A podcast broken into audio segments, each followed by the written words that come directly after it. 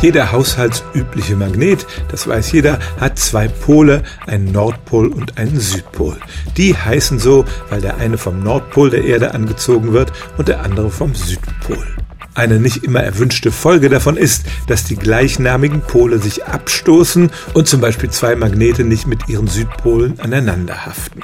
Es wäre doch toll, wenn die Magnete nur einen Pol hätten und sich auch gegenseitig anziehen würden, egal wie sie ausgerichtet sind. Aber wenn man einen Magneten durchschneidet, in der Hoffnung, die beiden Pole voneinander zu trennen, dann haben die beiden kleineren Magnete wieder einen Nord- und einen Südpol. Schon der Physiker Paul Dirac dachte darüber nach, ob man einen Magneten mit nur einem Pol, einem sogenannten Monopol, technisch erzeugen könnte. Damals kam man nicht viel weiter, aber nach der modernen physikalischen Theorie ist es zumindest möglich, dass irgendwo im All sogenannte supermassive Monopole existieren. Die Gleichungen dieser Theorie lassen das zu.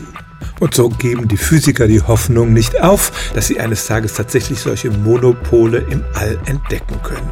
Die handelsüblichen Magnete, die man kaufen kann, werden aber auf absehbare Zeit immer zwei Pole haben.